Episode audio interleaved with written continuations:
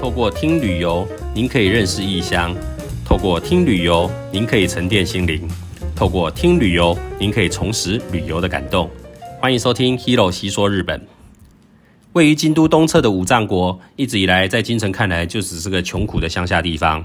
一直到了德川家康创立了江户幕府，带来了繁华太平的江户时代后，让原本穷苦的乡下发展出了超越京都的繁荣。也让天皇愿意搬离了住了上千年的京都，而改到东京殿都，因而造就了现在全日本最大，也是世界地位首屈一指的东京都。这个发展了四百年的都市，成了掌握世界脉络的新据点，并且发展出了许多新的饮食文化。这一集，Hero 就带着大家一起来了解以东京为发祥的美食有哪些吧。东京发祥是日语的说法，用中文来说的话，东京起源或是东京发明的会更贴切一点。东京这个融合了当地风情以及世界各地饮食习惯的都市，孕育出了太多独特的美食了。首先介绍一个东京最道地的庶民小吃——文字烧 （Monjayaki）。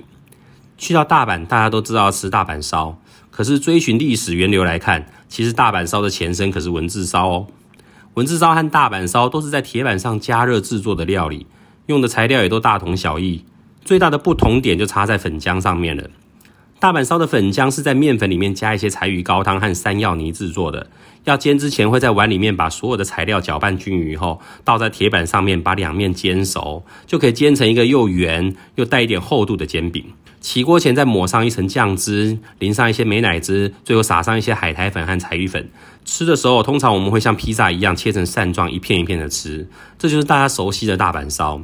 但是文字烧的粉浆比较像是在大量的调味酱汁里面加入少许面粉的感觉，因为面粉的含量不高，在铁板上不容易固化变硬，所以通常会先把碗里的食材全部捞出来，在铁板上略微炒过以后，再把炒料围成一个像甜甜圈一样的圆，然后把碗里剩下的汁液倒进圆圈圈的中央，煎到有一点点粘稠感的时候，再把周围的炒料拌进来，一点一点的继续炒。炒到整体都均匀了以后，再慢慢的摊开在铁板上面。因为文字烧是一坨黏黏糊糊不成形的东西，所以吃的时候啊，要用专门的文字烧的小铲子，从旁边一小口一小口的刮来吃。这就是东京代表的文字烧。所以简单的来说，大阪烧是用煎的，文字烧是用炒的，这样应该就比较好区分了吧。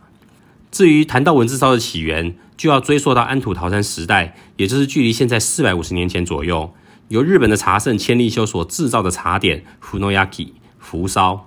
到了江户末期的时候，福烧的馅料从味增变成了甜口味的红豆泥，而发展出了柱种烧 skesoyaki。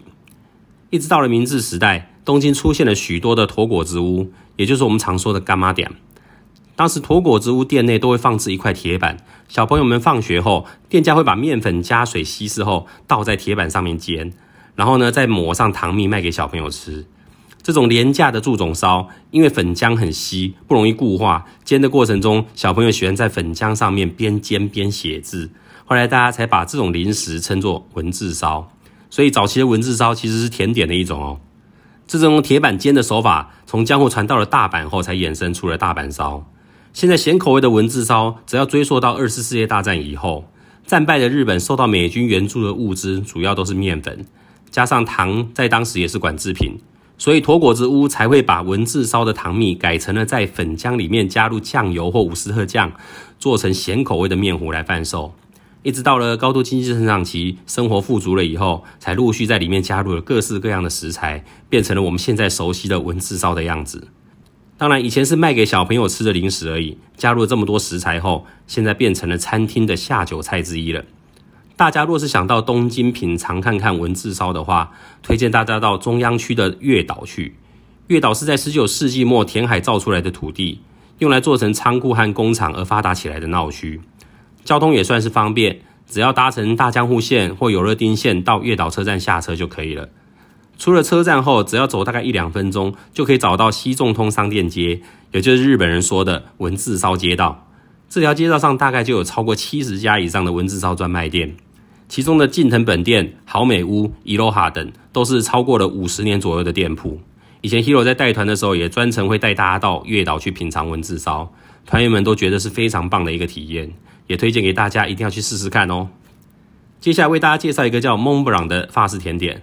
因为 Hero 对含有乳制品的食品并没有什么兴趣，所以一直和杨氏甜点擦身而过。尤其是它的价格，随便一个就几乎可以买到一个便当了。对当时还在留学的我来说，根本就是高岭之花。后来有一次在日本被半强迫的品尝到蒙布朗以后，天哪，那真的是惊为天人的美味啊！从此以后对杨氏甜点完全的改观，也是因为尝过了以后才知道，为什么这么小的一个甜点，随便要价都五百块日元起跳了。当然，我想可能还是很多人会觉得，既然都到了日本，当然要吃和果子啦。杨氏甜点要到欧洲吃才到地吧？大家可别小看了日本人做的杨氏甜点。虽然技术都是从欧洲学回来的，但日本人通常还是会把它改为更适合日本人味觉的方式来制作。而且这些改良过的杨氏甜点，再拿回到欧洲比赛，还能够过关斩将，获奖连连呢。把这个美味的蒙布朗带到日本来发扬光大的，就是一家位在自由之丘的杨氏甜点店，店名就叫做蒙布朗。蒙布朗最早的起源是在法国的萨瓦省和意大利的皮埃蒙特。这两个地方刚好被阿尔卑斯山脉的最高峰、标高四千八百一十公尺高的白朗峰所区隔。白朗峰的法文就念作蒙布朗，意思就是白色的山峰，因为山顶上永远积着一层厚厚的雪而得名。生活在山边两侧的人们，基于爱乡爱土的精神，自然而然地孕育出了和白朗峰的名称和外形相关的甜点。但当时的蒙布朗只是把杯子蛋糕做成山峰的形状后，在上面涂上鲜奶油，再撒上一些白糖粉。和栗子一点关系都没有的甜点而已。一直到了一九零七年，法国巴黎的老铺咖啡店安杰丽娜才把既有的蒙布朗改为用栗子泥挤在蛋白霜上面，再裹上奶油，做成像山一样的形状的甜点后，才让蒙布朗渐渐的从法国传开。把这个美味甜点带回到日本的是一名叫做破田千万亿的年轻人。他在大学毕业后造访了白朗峰，这个欧洲最高峰的壮阔美景啊，让他印象深刻。后来到了法国，品尝到了以白朗峰为名的甜点时，更是让他下定了决心，要把这样的美味带回到自己的家乡。回到日本后，为了让日本人能够更接受杨氏甜点，破田先生把蛋白霜改为用海绵蛋糕，原本棕色的糖制栗子泥也改成了日本人熟悉的黄色蜜汁栗子泥。一九三三年，破田千万亿开了一家自己的杨氏甜点店，因为深爱着白朗峰，所以店名干脆就取名叫做孟布朗。千辛万苦开发出来的蒙布朗，破田先生却故意不去申请专利，因为破田先生希望更多人能够模仿，让这样的美味被更多人知道。二次世界大战结束，一切生活都回稳后，蒙布朗才由东京红到了日本各地去。这个上面铺着黄色栗子泥的甜点，确立了日本流蒙布朗的地位，也树立了日本人对蒙布朗的认知。一直到了一九八四年，法国原主蒙布朗专卖店安杰丽娜才在日本银座登陆。现在在日本，棕色栗子泥的欧系蒙布朗和黄色栗子泥的日系蒙布朗都深受到日本人的喜爱。现在甚至还出现了和栗子无关的甜点，只要形状做的和蒙布朗差不多，名字都直接在后面加上蒙布朗三个字来命名了。比如说像是紫玉蒙布朗啊、巧克力蒙布朗、南瓜蒙布朗和草莓蒙布朗等等的。希望以后不会出现什么榴莲蒙布朗之类的东西。我想我应该会马上立刻翻脸吧。现在在日本各地的洋式甜点店或百货公司地下街，几乎都可以买得到蒙布朗。这集既然是介绍东京发祥，位在日本桥三月百货的安杰丽娜和位在自由之丘的蒙布朗这两家店是必吃的以外，Hero 在这边再推荐一家东京评价最高的洋式甜点店，店名叫做 Patisserie Artist Way。Artist Way 翻译成中文的话就叫做如愿。店家的位置比较郊区。它在 JR 中央线的吉祥寺站和西迪洼站中间，出了车站后，大约步行二十分钟以内可以到达的宁静的住宅区里面。老板川村英树是亲自到法国各大四星级以上的饭店修行了好几年后，才在二零零七年回到日本开了自己的店铺。这家店不论是饼干、蛋糕还是吐司，每一样都很美味。店内的蒙布朗更是大家宁愿排一个小时以上都一定要买的甜点。他们家的蒙布朗用的是蛋白霜当底座。上面先铺了一层和风的栗子泥，中间再放一颗栗子，栗子泥的外面再裹上无糖的鲜奶油，堆高以后，最外面再加上一层欧风糖制栗子泥。制作的过程非常的费工，一个蒙布朗里面结合了和风和欧风的特色，一层一层往中间吃，还可以有层层不同的味道和口感上的变化，每一口都是满满的幸福。这个传说中的第一名的蒙布朗真的是当之无愧啊！这家店到了假日的时候，因为排队人潮太多了，警方还要出动警力来帮忙维持秩序才行。所以 Hero 还是建议大家尽量选在平日的时候再去朝圣吧。最后再介绍大家一个缘起于东京，现在不但风行全世界，也变成日本饮食文化代表的美食，那就是 Edomae 之喜江户前寿司。江户前寿司狭义的解释是指以江户前，也就是现在东京湾的西北沿岸一带的海域所捕获到的渔获所做的寿司。广义的解释则不论是食材和产地，泛指所有在寿司店内提供的以握寿司为主的寿司。因为现在在全日本的寿司店几乎都是以握寿司为主了，让很多人误会了日本的寿司原本就是这样子吃的。但是日本各地方都有不同的寿司文化，比如像是大阪、冈山一带的话，就是以香寿司为主；奈良、和歌山一带则是以柿子叶寿司为主。其他还有像善寿司啊、稻荷寿司、海苔卷寿司等等。会有我们现在习以为常的握寿司的出现，和当时江户人的个性和生活习惯可是息息相关的哦。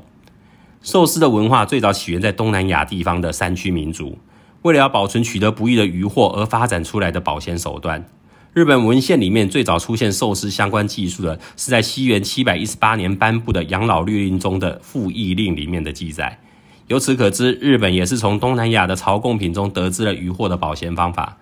距离现在约一千年前的平安时代，日本人把肉或鱼用盐巴和米饭腌制熟成，做成所谓的熟寿司，日文叫做拿雷之喜。这种熟寿司和我们想象的是完全不同的东西。根据当时民间故事《惊喜物语集》里面的记载，一名卖寿司的女贩因为喝醉了而不小心吐到了放寿司的缸里面，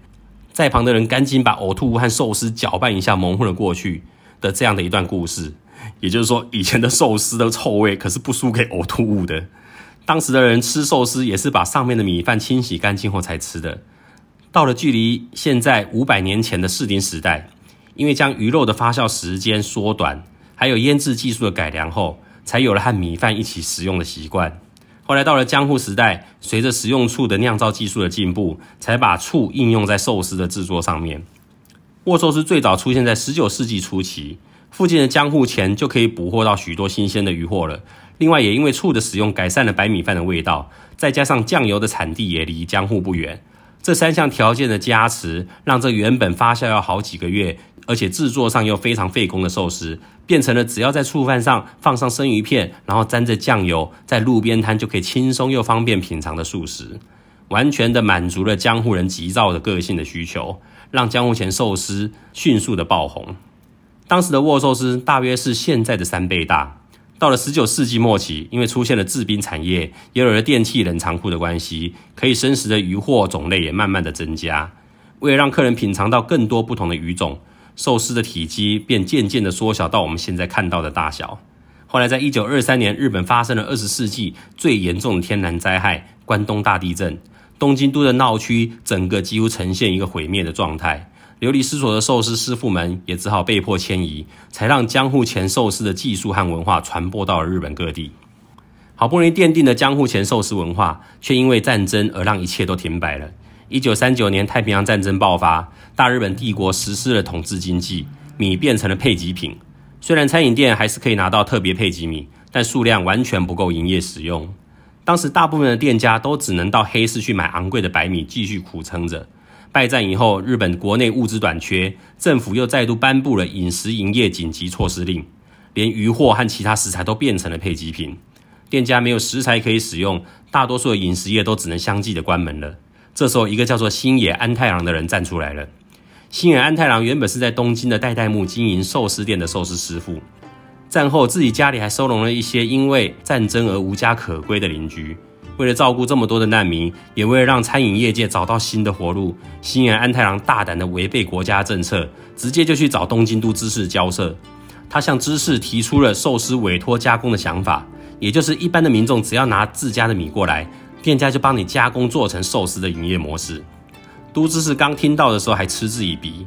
每个家庭一个月只配给一次的鱼货，怎么可能够拿来给你加工呢？但是新野安太郎并不放弃。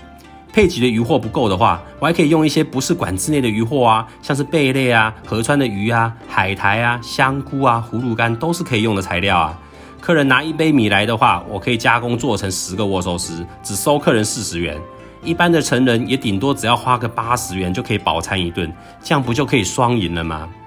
后来在新野安太郎死缠烂打，费尽他的三寸不烂之舌，努力说服后，总算获得了知识的首肯，寿司店成为了战后第一个可以合法营业的餐饮店。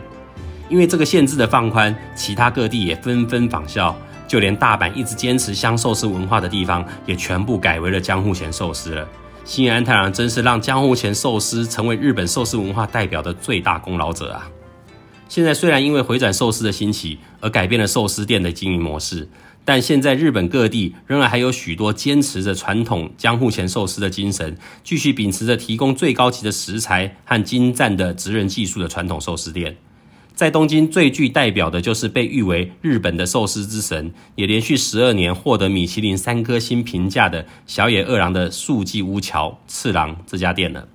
当时美国前总统奥巴马造访日本时。安倍首相就是招待他到这里品尝最道地，也是全日本最高水平的江户前寿司。Hero 之前待的旅行社也曾经以小野二郎为号召，开了四天的东京行程的团呢。虽然一餐要价三万日元起跳，但绝对是值得造访的店。要去的人要快一点哦，因为小野二郎现在已经高龄九十五岁了，他也是目前金氏世界纪录里面最高龄的厨师。小野二郎对寿司的执着和敬业精神，真是让人家敬佩。想吃江户前寿司又不想花这么多钱的话，Hero 也推荐大家一家位在日比谷线足地车站二号出口出去后步行大概两分钟就可以到的寿司店——施喜卡兹拉。一样是坐在柜台前，寿司师傅亲自服务的传统江户前寿司，但是中餐十一贯的寿司收费也只要一千三百日元而已，非常的划算。记得一定要中午去哦，若是到了晚上的话，价格又要变成一万块日元起跳喽。这次帮大家精选了三个具有代表性的东京发祥美食，其他还有很多东京发祥的名产，就留到去到了日本再和大家介绍了。好啦，Hero 这一集就和大家分享到这里。喜欢我的内容的话，欢迎大家追踪我的频道，或是有想要指教的地方，还是有比较想要听的内容，也可以告诉 Hero 哦。拜拜。